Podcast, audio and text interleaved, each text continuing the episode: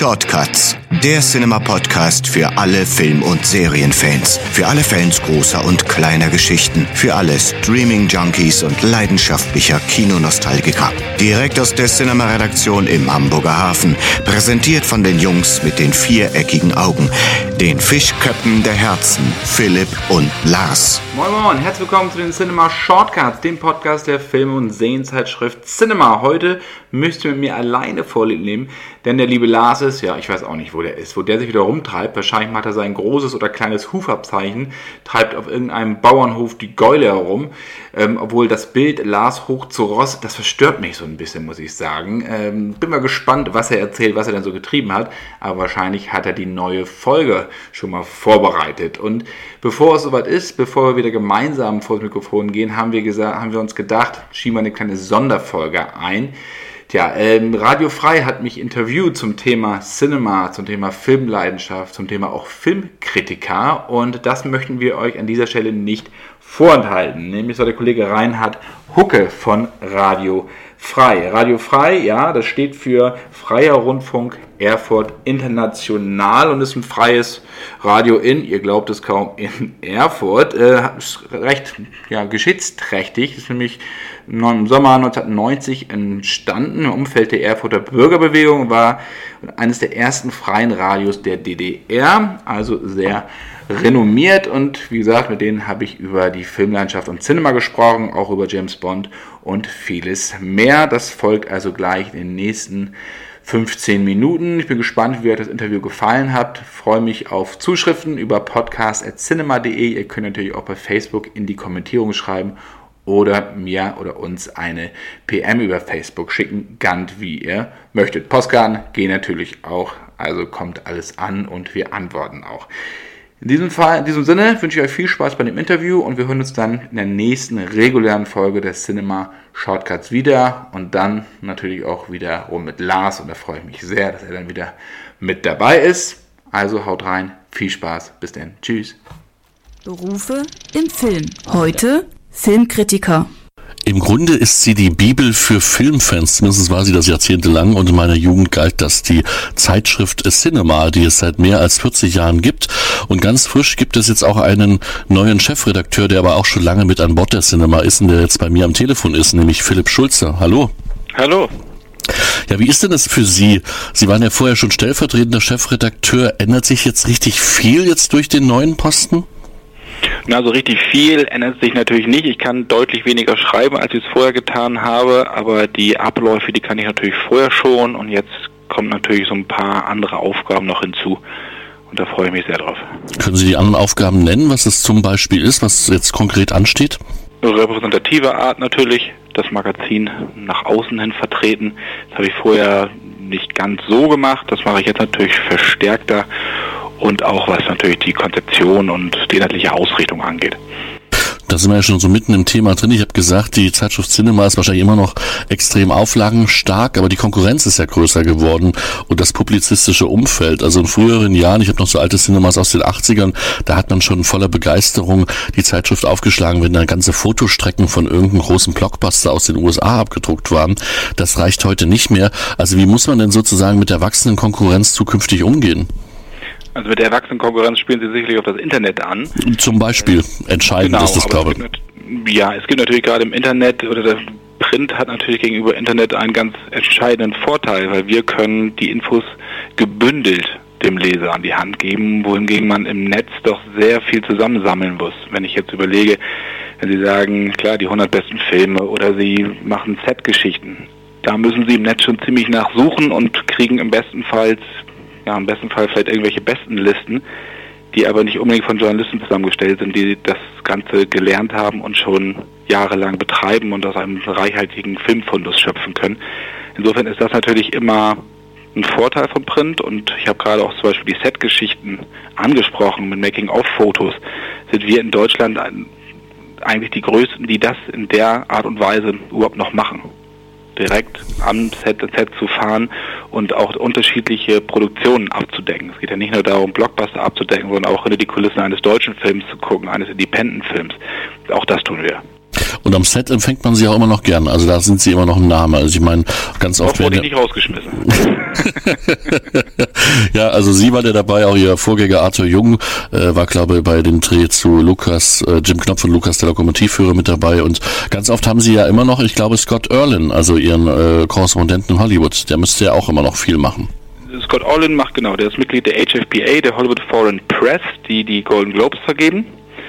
Und äh, der hat natürlich berichtet für uns aus New York, aus New York und aus Los Angeles, der ist in Los Angeles äh, stationiert, ähm, berichtet er natürlich hautnah, aber wir decken aus der Redaktion auch so viel ab, wie wir können. Wie ist denn das eigentlich? Also früher, ich habe schon gesagt, wir müssen immer ein bisschen über früher reden, weil das ist nun mal alles schneller geworden durchs Internet. Äh, Gab es auch mal so schöne Sammelkarten mit äh, Filmplakaten, so in Postkartengröße. Das ist dann wieder Gibt's eingestellt. immer noch. Ach, die gibt's immer noch. Sehen Die Sie? gibt's immer noch für die Abonnenten. Ach, für die Abonnenten. Ich bin kein Abonnent. Ah, verdammt, ja, dann ich. das Äh, ganz schnell ändern. das war auf jeden Fall eine großartige Idee. Was sind denn heute so weitere Alleinstellungsmerkmale? Sie haben eben schon gesagt, also einmal, dass Sie so ein bisschen die Struktur vielleicht anbieten, die es so im Netz nicht gibt, weil da ist ja sozusagen alles Kraut und Rüben oder man muss zumindest ein bisschen länger schauen und wissen, wo man guckt. Gibt es noch so andere Alleinstellungsmerkmale, wo Sie sagen, das ist schon was Besonderes immer noch bei der Cinema? Sind die doch hintergründigen Reporter. Also wenn wir sagen, wir haben ein Thema wie die MeToo-Debatte, wir haben die ungleiche Bezahlung, dass wir uns natürlich diesem genauso widmen wie einem Porträt von einem Regisseur. Und das alles dann gebündelt in einer Ausgabe auf 124 Seiten. Also die ganze Bandbreite, die Leidenschaft Film oder die Leidenschaft für große Geschichten, nenne ich das immer gerne, ob es jetzt im Kino ist oder auch Serien, da kommen wir vielleicht ja auch gleich noch drauf. Ähm, das spiegeln wir wieder. Und ähm, das findet sich in jedem Monat wieder, diese Leidenschaft, die wir halt für das Thema haben. Ähm, manchmal vielleicht auch ein bisschen nerdig, das ist auch, muss auch so sein. Ähm, dass wir uns natürlich auch hier in der Redaktion sehr gerne selber darüber unterhalten, sonst wäre das, glaube ich, nicht machbar, Mhm. das, diese Leidenschaft nach vorne zu bringen. Und diese unterschiedlichen Facetten der Industrie und dieses Entertainment-Bereichs wiederzuspiegeln, das ist Cinema. Sie haben ja gesagt, äh, eben schon angesprochen, Serien, das hat jetzt in den letzten Jahren auch eine größere Rolle gespielt. Ne? Also wenn man die Cinema holt, erfährt man auch wahnsinnig viel auf vielen Seiten über Serien. Also ist man auch auf diesen Trend oder auf diesen Zug mit aufgesprungen, dass man immer mehr Leser auch hat, die eben gar nicht mehr ins Kino gehen, sondern daheim bleiben und sich Serien anschauen. Also die Serien, den Serientrend oder was heißt ja so schön das goldene Zeitalter der Serien, angefangen mit den Sopranos so ein bisschen, Ende der 90er, ähm, dem betragen wir eigentlich schon seit ja, 2005 Rechnungen, in denen wir uns auch immer schon angeguckt haben, was startet denn drüben. Also wir waren, glaube ich, mit die erste Zeitschrift, die überhaupt über Big Bang Theory berichtet haben. Das hat sich natürlich dann weiter ausgebaut über die Jahre, weil es immer wichtiger geworden ist, weil die Produktionen immer hochwertiger geworden sind, also weil viele Hollywood-Schauspieler in Serien auftreten und umgekehrt. Also Serien sind nicht mehr das Stiefkind von Hollywood, wie es halt noch in den 80ern waren, als ich aufgewachsen bin, wo es Hm. natürlich dann mit Knight Rider und die ganzen äh, Weißkittel-Serien, die General Hospital und sowas, das war immer noch eine andere Qualität. Das ist, hat sich jetzt vollkommen gedreht, das ist gleich auf einer Augenhöhe. Und wenn man sich die Budgets von Serien wie Game of Thrones anguckt oder der jetzt geplanten Der Herr der Ringe-Serie von Amazon, äh, das sind natürlich Sachen, die gehen ja schon fast über Hollywood-Standards hinaus. Auf jeden Fall absolut gerechtfertigt darüber zu berichten. Das Interesse ist ja auch da. Apropos Interesse, Sie äh, machen ja für einen Leser, für eine Leserin eben diese Zeitschrift. Wie gut kennen Sie denn Ihre Leser? Gibt es da regelmäßig Umfragen? Also wie sieht der typische Cinema-Leser aus? Kann man das sagen? Das kann man schon sagen, ist natürlich männlich, das ist halt einfach so, aber wobei die Frauen auch sehr aufholen. Das freut uns dann immer sehr, weil wir natürlich nicht einseitig berichten wollen. Gerade, ich hatte es von angesprochen, diese ungleiche Bezahlung in Hollywood, dass man natürlich auch diesem Ganzen Rechnung trägt, weil uns das auch selber sehr interessiert und am Herzen liegt. Und äh, von der, von der, vom Alter her, das ist von bis, also wir haben von 18 bis 60 bis 70, wir haben sehr viele young, langjährige Abonnenten. Das ist schon ein weites Spektrum. Abonnenten, Sie haben es schon angesprochen, ist das so ein bisschen die Lebensgarantie? Weil ich muss immer dran denken, ist gar nicht so lange her, der Filmdienst, also ich habe ihn zumindest lange nicht gesehen, äh, den gibt es glaube ich nur in der Online-Variante, also wirklich langjährige Mitstreiter müssen ums Überleben kämpfen. Äh, ist bei Ihnen das so, dass die Abonnements so Sie ein bisschen hoffnungsvoll in die Zukunft schauen lassen oder steht die Cinema vielleicht sowieso generell immer noch am besten da? Ich kann jetzt nicht ganz genau sagen, was die Konkurrenz, wie sieht da die Zahlen, da bin ich jetzt nicht so drin. Das werden wir auch tunlichst vermeiden, mir die zu geben. Ähm, wir haben, wir sind sehr zufrieden, auch gerade was unsere Abonnenten angeht. ähm, weil sie sehr treu sind und wir natürlich auch versuchen, ihnen immer was Neues wieder zu bieten, was sie dann im Zweifel noch nicht kennen.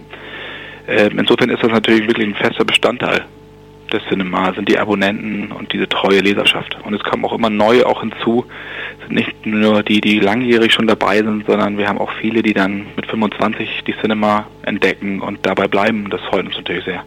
Aber wo, da haben Sie den Ball zugeschmissen, Sie haben ja irgendwann auch mal die Cinema entdeckt, als ganz normal. Sagen, ja. ja. Auf dem Flohmarkt. ja, auf Flohmarkt war das, ja, okay. Wie alt waren Sie da? Das war 84, da war ich, jetzt, ich bin nicht so der Rechner, aber da war ich so acht Ja. und äh, da habe ich die für drei Mark gekauft, nämlich der war auf dem Cover war Roger Moore gegen Sean Connery. Ah, sagt niemals nie gegen Sagt niemals nie. Genau. Genau, äh, deswegen da bin ich angefixt worden. Ich komme aus Niedersachsen, kleiner Ort, der heißt Bassum. Und ähm, da war Flohmarkt und da habe ich mir dann die Zeitschriften gekauft, weil es sie bei uns nicht so gab. Einem, äh, und da bin ich dann sehr angefixt worden, wie Sie auch sagten, durch diese ganzen Bilderstrecken. Damals ging es natürlich auch noch ein bisschen freizügiger zur Sache. äh, da hatte man, glaube ich, weniger Berührungsängste der einen oder anderen Geschichte. Ähm, aber auch solche Sachen, selbst Filme wie, was ich weiß, Gummibärchen küsst man nicht von 1989, selbst Berichte darüber habe ich gelesen. oder Und das war, so damit bin ich aufgewachsen. Und äh, dass ich dann irgendwann, habe ich ja auch, ich habe ja auch volontiert hier. Ich habe hier ein Praktikum gemacht während des Studiums, ich habe hier volontiert und bin dann weitergegangen und äh, das heute mir natürlich umso mehr, das hätte ich mir damals natürlich nicht träumen lassen, dass ich hier mal wirklich aktiv beteiligt sein kann. Das wollte ich gerade fragen. Ne? Das ist ja für Sie schon, wenn Sie sagen, Sie haben ja von der Pike auf dann die Cinema äh, durchlebt mit Praktikum, Volontariat und äh, da hätten Sie sich wahrscheinlich nicht vorstellen können, dass Sie am Ende mal Chefredakteur dann sein werden. Also Nein, das habe ich mir nie vorgestellt, da habe ich nie zu träumen gewagt. Ich war schon, als ich das Volontariat hier bekommen hatte, war ich extrem dankbar und stand hier nur mit offenem Mund.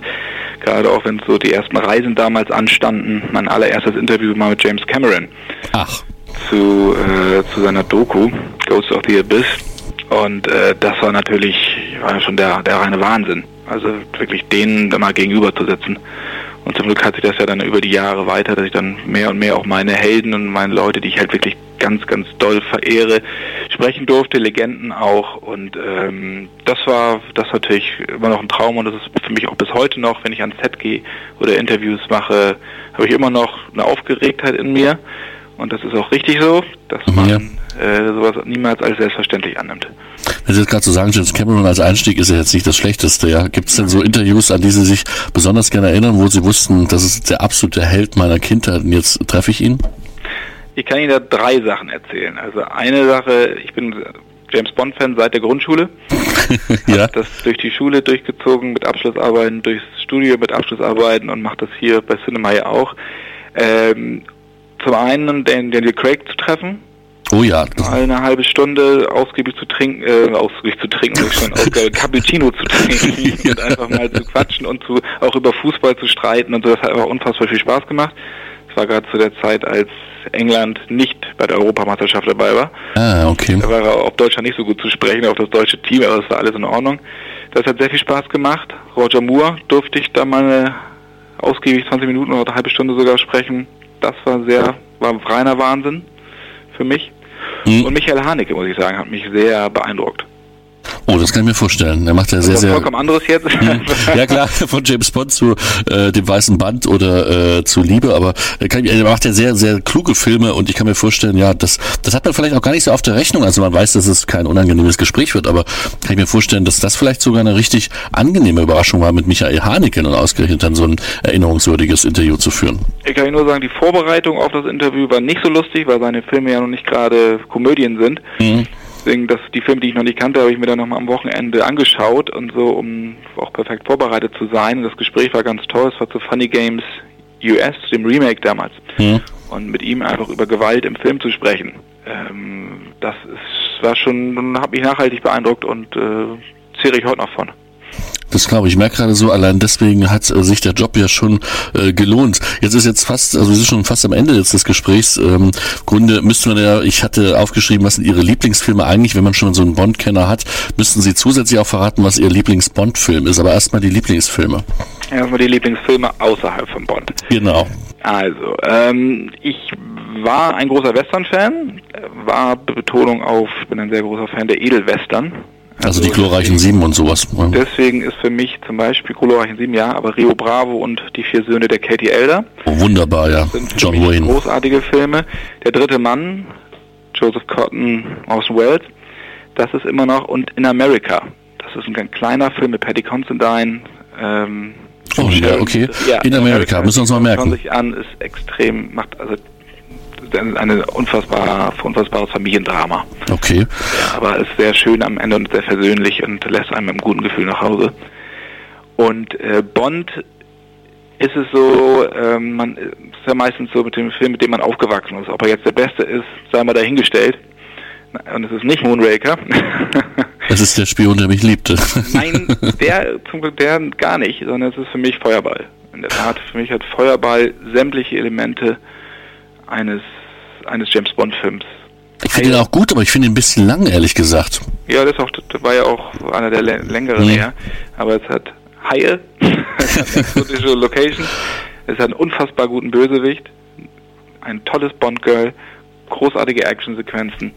Also der, das ist, den habe ich glaube ich mittlerweile 29, 30 Mal gesehen. Mhm. Ach, so interessant. Ähm, geht immer noch weiter, also deswegen.